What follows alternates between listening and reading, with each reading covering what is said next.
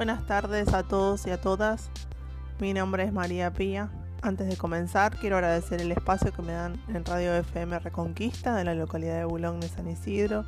Les quiero contar que soy estudiante de la licenciatura en Educación en la Universidad Nacional de Luján y además soy profesora de educación inicial. Me desempeñé como docente del nivel varios años, pero actualmente me toca transitar los pasillos de una escuela de educación secundaria acompañando el proceso de enseñanza de jóvenes.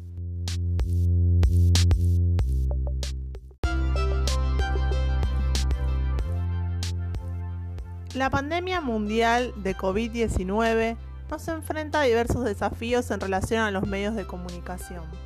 Particularmente pienso que uno de los grandes retos que se nos presentan está relacionado con cómo actuar frente a la sobredosis de información que se nos ofrece tanto en la radio, televisión como en internet y redes sociales.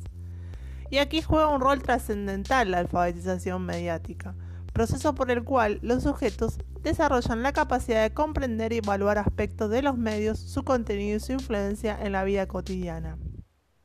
La situación de creciente desinformación viene siendo denunciada por movimientos artísticos, sociales y culturales, pero sin duda la banda Calle 13 se destaca creando poesía y canción.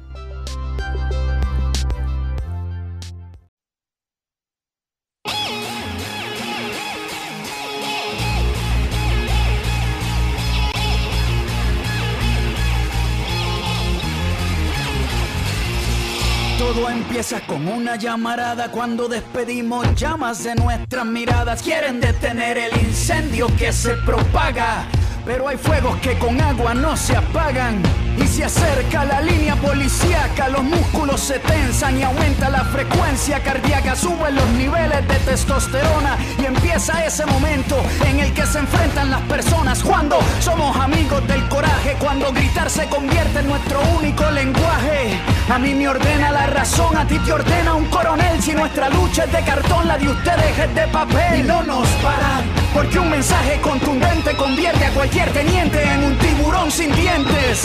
El Estado nos teme, porque al mismo tiempo somos 132 y 15 M si la prensa no habla. Nosotros damos los detalles, pintando las paredes, con aerosol en las calles. Levanto mi pancarta y la difundo con solo una persona que la lea, ya empieza a cambiar el mundo. Venga, soltamente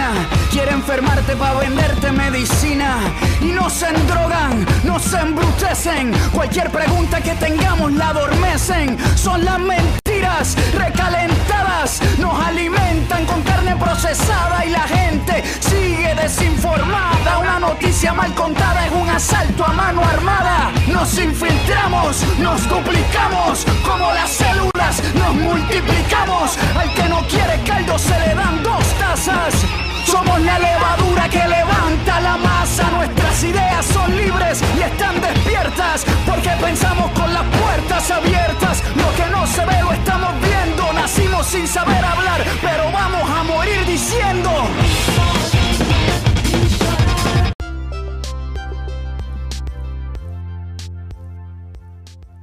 En consonancia con lo que nos dice René de Calle 13 en su canción titulada Multiviral, reconocemos que los procesos de alfabetización mediática están relacionados con la tecnología, la cual no es neutral, ya que allí se juegan procesos de racionalidad política.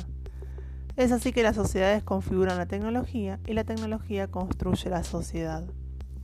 Ahora les propongo adentrarnos más aún en un posicionamiento crítico, el cual nos propone entender la tecnología como un campo de batalla social, una escena de lucha de intereses antagónicos.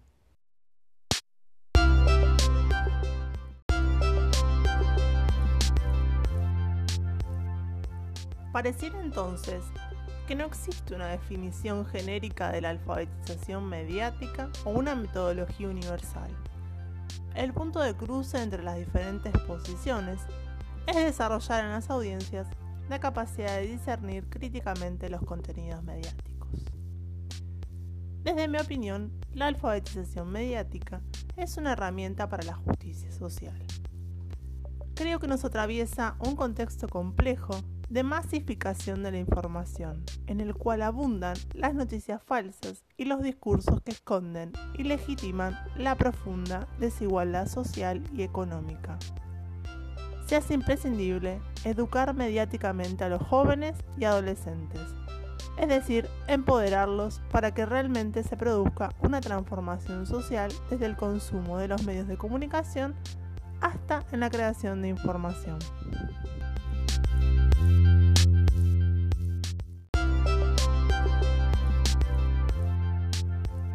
Ahora nos preguntamos qué rol cumple la escuela en todo esto. Quiero destacar la importancia de promover desde el aula espacios de análisis y práctica crítica.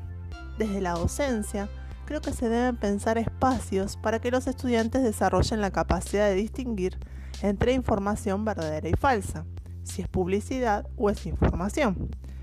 Entiendo que poseer habilidades de discernimiento crítico no es una cuestión para nada menor en tiempos de avance de las redes sociales. Desde acá, me parece fundamental recuperar un audio de García Canclini, el cual voy a compartir con ustedes.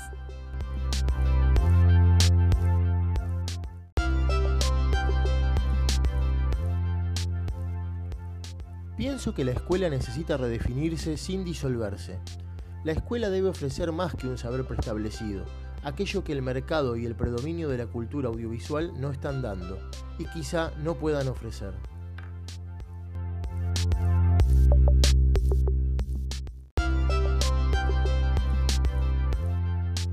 Entiendo que es un deber de los docentes reflexionar sobre las relaciones pedagógicas que construimos. Desde aquí comparto con el autor Buckingham que el valor de la tecnología digital depende de las relaciones pedagógicas que se establezcan a su alrededor, de los contextos sociales, del entorno de la tecnología y de la posibilidad de acceso a habilidades y competencias.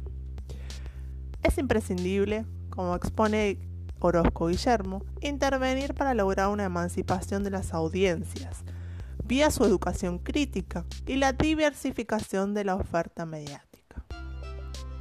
La intervención pedagógica en la vinculación de medios con audiencias, vía su explicitación y reflexión, creo que es la clave. Se debe apuntar a la rearticulación de las mediaciones, que son el lugar desde donde se otorga el sentido a la comunicación. Para finalizar, quiero destacar que para que se generen espacios de alfabetización mediática con los estudiantes desde la escuela, se debe promover la construcción de un conocimiento contextualizado y significativo. En palabras de Winnie Reed, nos propone relacionar, comparar, establecer nexos, partir de lo dado para recuperar lo sabido, sea de un conocimiento natural o experiencial, y establecer puentes con el nuevo conocimiento. El desafío de crear una propuesta de enseñanza innovadora.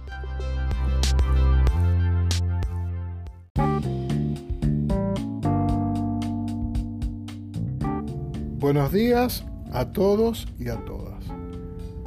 En esta oportunidad quiero contarles que todos los 10 de junio se conmemora el Día de la Afirmación de los Derechos Argentinos sobre las Islas Malvinas. La efemérides hace alusión al 10 de junio de 1829, cuando Martín Rodríguez designó a Luis Bernet como gobernador de las islas tal motivo, desde entonces se recuerda a esta fecha como la afirmación sobre el territorio que hoy está en disputa con Inglaterra.